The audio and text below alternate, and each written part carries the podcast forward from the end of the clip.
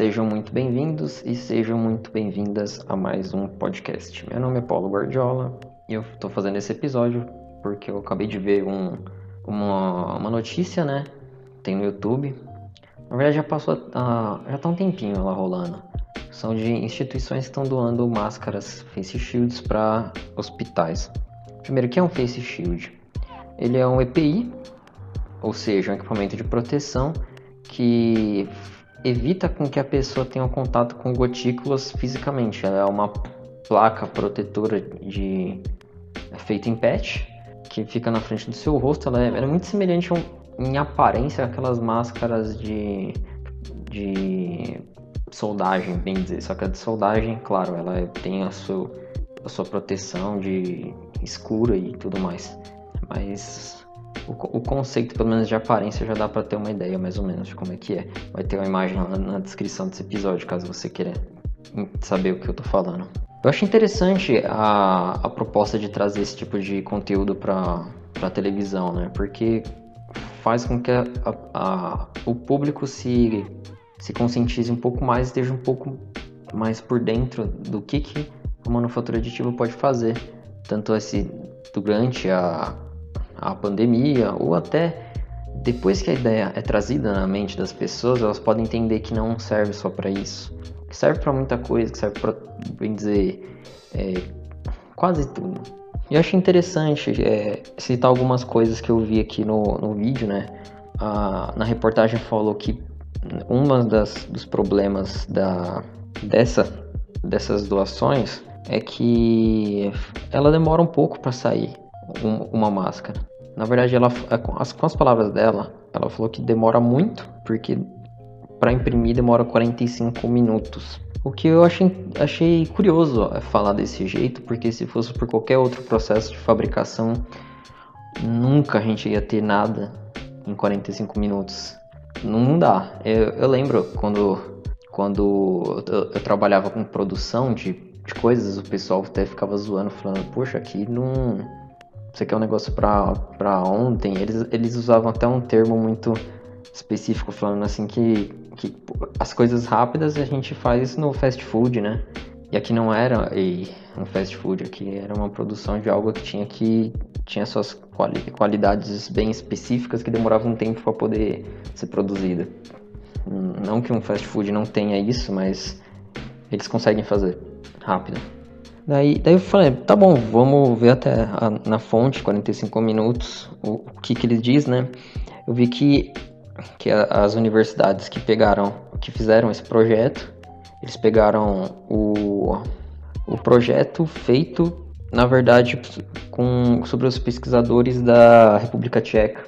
E eles, eles postaram essa, esse manual de como fazer e os arquivos para imprimir na, no site da Prusa. E está tá em Creative Commons, então você pode pegar, baixar, imprimir, distribuir.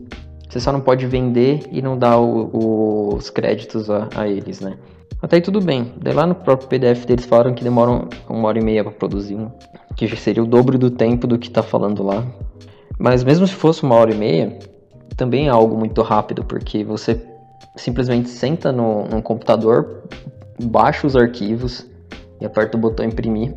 E segundo a matéria, em 45 minutos você, você teria com ela nas suas mãos.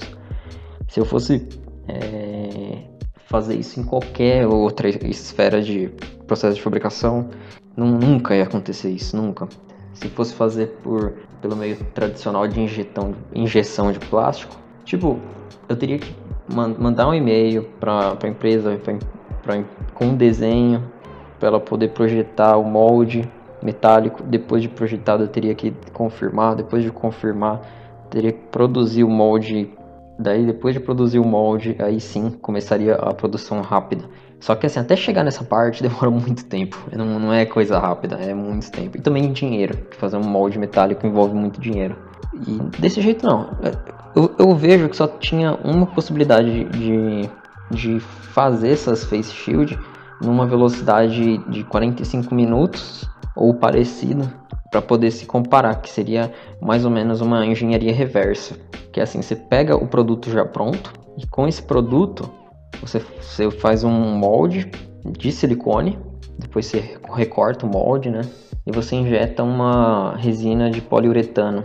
Daí depois da, da, ela não precisa estar 100% curada para você retirar, ou seja, seca, né, entre aspas, para você retirar ela. Você, ela, ela, depois de alguns minutos, ela consegue resistir. Ela fica rígida o suficiente para você tirar ela dali e deixar curando em algum lugar. Daí você vai e faz outra. E assim por, por conseguinte. Então, é, e é, e é muito similar o tempo de, do, desses 45 minutos para poder sair uma. Então, eu só vejo é, essa possibilidade de fabricação que se compara à da impressão 3D, né? Ela também, ela, essa daí do silicone, eu já vi já faz alguns anos. Pra, eu já vi uma empresa que fabricava espelho de, de, de tomada e tudo mais, ela fazia por, por esse método. É, só que ela não injetava manualmente, né? Ela, o, o, molde também era, era meio diferente. Ele não era por, por cura o molde, o molde era por, por temperatura e pressão. Você colocava ele lá numa câmara a vácuo e, e ela curava. Daí depois dela ficava bem mais, mais resistente do que a um molde tradicional assim de é, curável, enfim. Eu, eu acho assim é muito rápido esse tipo de produção. Eu vou, vou, citar um exemplo dessa parte da, da resina. Eu estava no Instituto Federal e tinha um professor que ele tinha um protótipo, uma ideia de protótipo para fazer que era, que era um motor não convencional, né? E ele queria colocar, o, ele tinha que fazer um disco e esse disco tinha que ter 16 ímãs equidistantes no, no seu raio. Para produzir isso tinha certa dificuldade e mesmo se fosse por, por impressão 3D ou por qualquer qualquer outra fabricação possível, ia ter uma situação que você depois de fazer você teria que ir colando os ímãs, né? É, daí me veio à mente essa, da, essa produção por resina de poliuretano. Basicamente a gente pegou, foi algo bem simples, né? Mas funcionou muito bem. A gente pegou uma tampa de que tinha o tamanho que ele precisava. A gente, a gente colocou os ímãs de neodímio é, ao redor do seu raio, com a distância é, projetada por ele e a gente fez a mistura das resinas de poliuretano, colocou dentro da tampa e depois, depois de alguns minutos ela curou e a gente tirou ela da tampa. E ela saiu realmente do, do jeito que, que precisava para o protótipo dele. E não tinha mais nenhum outro método que faria tão rápido e que seria é, que teria as mesmas proporções em questão de resistência mecânica. Poderia ser feito por impressão 3D? Manufatura aditiva? Poderia só que ia ser muito mais caro e bem mais demorado. Poderia ser feito por usinagem? Poderia.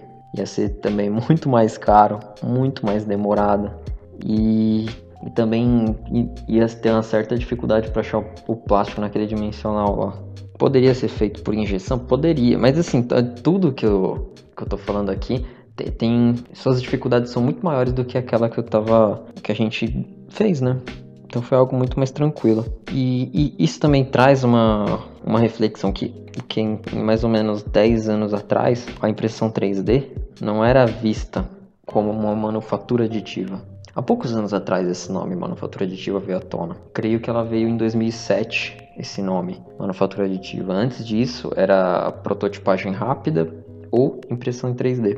Daí, daí, com o tempo veio um consenso que, que esse nome já não faz mais jus ao que ela traz, né? Porque a prototipagem é você, você faz algo que ela não tem as mesmas características do produto final, você faz para testar. E, e a impressão 3D estava tão boa, dependendo do produto, ela já saía como é, a característica, com as mesmas características finais. Então acabou que começou a não fazer tanto sentido e depois de 2007, 2017 mudou o, o, o nome para manufatura aditiva e é o que é usado até hoje, né? Com esse nome. E esse aqui é um exemplo bem exemplo de sucesso do, da manufatura aditiva como produto final de fabricação porque você é, imprime a máscara e usa. E é um negócio que já está sendo mostrado na televisão falando assim, se você tem uma impressora, é, até o final da, da, entrevista, entrevista não, perdão, da reportagem eles falam, se você tem uma impressora 3D e você quer ajudar, procure tal, tal lugar e, e ajude. Então é, é literalmente é como, como é um produto final.